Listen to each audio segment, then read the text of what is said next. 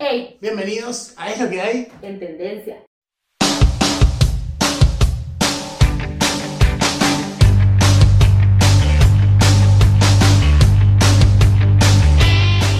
Hola, ¿cómo andan? Volví.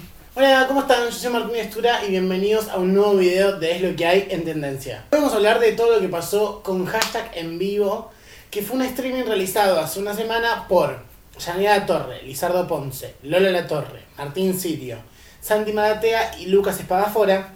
La mayoría son influencers, eh, después hay periodistas, youtubers, un, un cachivache. Pero un lindo cachivache porque es divertido. ¿Cómo llegaron ellos a hacer un streaming? Llegaron por unos eh, vivos que ellos empezaron a hacer por Instagram. Instagram. Que hicieron muy famosos porque eran súper espontáneos, súper graciosos. Un día pintaba uno con uno, después el otro se iba con el otro. Como yo me voy con él, después vos te vas con él. Entonces como que todas las noches había un vivo para entretenerte y vas a poder entrar a Instagram y veías sí o sí un vivo. Cuestión, pasó toda la cuarentena haciendo vivos y dijeron vamos a cobrarlo. Entonces empezaron a hacer eh, un poco de publicidad, publicidad, publicidad y lograron hacer este streaming, este streaming en vivo eh, llamado hashtag en vivo. Lo que pasó es que fue un streaming bastardeado. Bastardeado. Bastardeado es como de mi abuela. Re de mi abuela. Eh, fue muy atacado porque supuestamente lo que la gente decía es que fue. Pagaron por dos cosas. Una cosa súper improvisada y además que podían ver gratis en los vivos. Yo estoy de acuerdo con un punto de los dos, que es que lo podrían ver en los vivos. La mayoría de las cosas que hicieron ya lo habían hecho en los vivos, por lo cual no tiene mucho sentido cobrar por eso. O sea, si vas a cobrar de última, loco, haceme algo nuevo. O sea, fue siempre lo mismo. Que, que explicar lo que es una concha seca, bailar en un vivo, hacer una- un cuestionario. Está bien, la idea era eso, era recrear lo que hacían en los vivos. Yo no digo que no, que no agarres la esencia de los vivos y la pongas en un streaming. Pero por lo menos planteame otro contenido, otro tema, otra charla, otro, no sé, ¿me entendés? Como buscar una vuelta de rosca, no hagas literalmente lo mismo. Ya sabemos lo que es una concha seca. Y Janina volvió a explicarlo 15 minutos haciendo un stand-up contando que era una concha seca cuando lo hice todos los días eh, en su Instagram. ¿Se entiende por dónde iba la crítica? Como que literalmente fueron a lo que hacían todos los- todo el tiempo. Cada uno tenía su sección. Martín Sirio tuvo su cuestionario casi siempre en sus videos de YouTube. Ese estuvo divertido porque no era el mismo cuestionario que este siempre. No es que agarró el mismo cuestionario y lo hizo, sino que agarró otro. Lo que pasó es que como estaban cortos de tiempo, porque a todo esto el streaming arrancó una hora más tarde por un problema en la página de Ticketek. Eh, Ticketek. Coméntenme abajo si era Ticketek, porque creo que falla bastante esa plataforma, entonces no quiero ensuciar a una plataforma que no era. Cuestión, eh, medio que estaban cortos de tiempo porque ya habían arrancado una hora más tarde, iba a arrancar a las 10 y media, arrancó a las 11 y media. Y eh, le cortaron su cuestionario a Martín Sirio, así que lo que más me divirtió lo cortaron.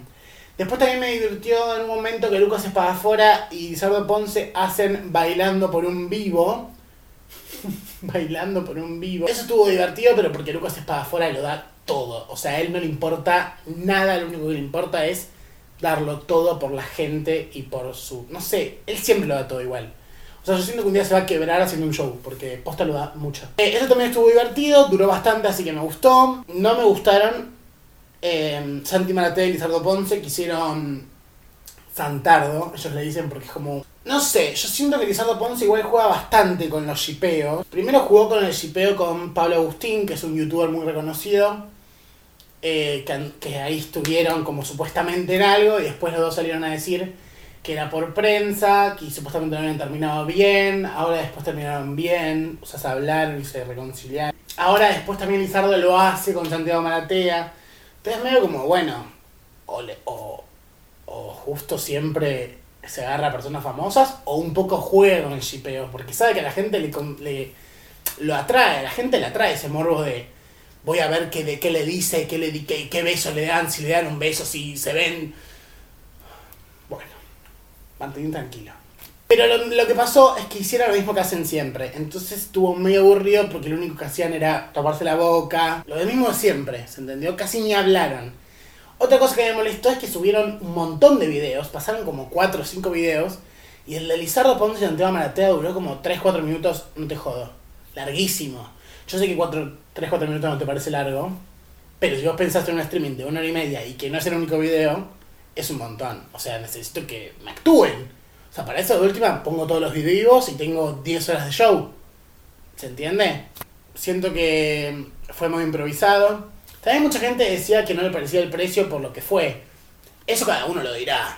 Yo cada uno dice lo que su economía pueda. Yo creo que por ahí no lo hubiera vuelto. Si yo me dicen de vuelta, no lo vuelvo a pagar. Por ahí hay gente que no le parecía caro y, y lo vuelve a pagar.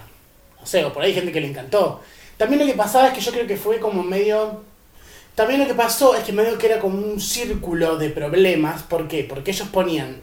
Ya desde antes estaba viendo los comentarios. Los comentarios ya estaban, la gente estaba del orto. Porque arrancó tarde, recuerden eso. Siempre ustedes tienen que recordar que la gente ya estaba del culo porque no es un dato menor. Cuestión, arrancó, cada tanto ponían los comentarios y los comentarios eran tipo horribles, tipo, no puedo creer, devuélveme la plata, Janine andate, Lizardo andate, Santiago andate, Martín Ciro andate, Lola Torre andate, Lucas Esparafora andate. Todos bardeando. El único que más o menos como que le decían cosas buenas era Martín Sirio, que le decían tipo, amo, quiero que solamente sea el show de Martín Sirio, como que... Entonces yo creo que ponele, hay Yanina La Torre y Santi Maratea, creo que les chupamos un huevo, pero a Lola La Torre y a Lizardo Ponce creo que eso les jodía. Entonces siento que fue como toda una bola de nieve que cada vez se hizo más grande. ¿Por qué? Porque ellos estaban de baja energía porque había arrancado una, hora tarde. Digo, ellos también estaban del orto, no solamente la gente. Si yo voy a hacer un show y arranca una hora más tarde por un problema de la etiquetera, you have one shot, bitch. Lo único que tiene que hacer es ponerle play y que se pueda reproducir. O sea, es lo único que tiene que hacer el Ticketek, no es que tiene que hacer mucho trabajo. Cuestión, ya estaban del orto.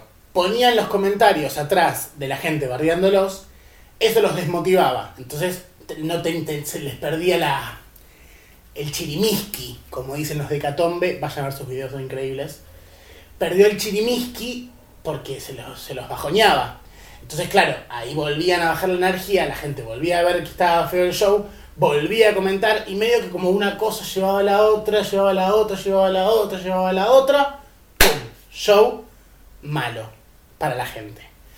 Para mí estuvo bueno, depende de qué sección veas, el precio por ahí si no lo hubiera pagado de vuelta, lo que pasa es que hay que tener en cuenta que son seis que tienen que cobrar de ahí. Más allá de que hayan levantado la cantidad de plata que hayan levantado, porque creo que vendieron como 20.000 entradas. Pero más allá de eso, había que pagar el sueldo de seis personas. Más Ticketek, porque claramente tienen que pagarle al de las cámaras. Eh, también el de las cámaras, por no entendía nada, eso también estaba medio, medio mal. Como que ponchaba cualquier cosa. También creo que era porque estaba muy improvisado. No es que decían, bueno, en este momento voy a estar parado en cámara A, después en cámara B, en cámara 2, ¿me entendés? No, era medio, bueno, me paro y comento lo que tengo que comentar, me paro donde se me cante el culo y ahí va, va seguime. Le dijo a la cámara, seguime, y se fue. ¿Se entiende? Como que medio estaba como todo... Mm, mm. Pero bueno, si te gustaban ellos y te gustaba lo que hacían los vivos y esperabas que hagan eso y nada más que eso, te hubiera gustado. Lo que pasa es que por ahí había gente que, esperaba un poco más. Pero bueno, ese fue el resumen de lo que fue hashtag vivo. Hashtag. Espero que les haya gustado, espero que se hayan divertido. Recuerden suscribirse, darle me gusta, comentar y seguirnos en nuestras redes sociales, les dejamos todo abajo. Espero les haya gustado, coméntenme si lo vieron, qué les pareció, qué hubieran cambiado, si les pareció bien el precio. Coméntenos, em, que les voy a estar leyendo, para, pues yo lo vi, entonces quiero que ustedes me comparen mi respuesta con las suyas. Espero que les haya gustado y nos vemos el próximo capítulo. Gracias. Amor Lozano. Bienvenidos a otra cápsula de Es lo que hay entender. El día de hoy vamos a hablar de un tema importantísimo que nos ocupa a todos. Vamos a hablar de la oscuridad de estar conectados, así como lo dice el documental El dilema de las redes sociales. Pero ya va, tú me vas a decir, ¿qué contradicción es esta? O sea, me estás hablando del dilema de las redes sociales y tú estás en una red social. Sí, bueno, ajá, todo bien, pero por el hecho de que yo esté en una red social no quiere decir que no puedo hablar de ella. Entramos en materia.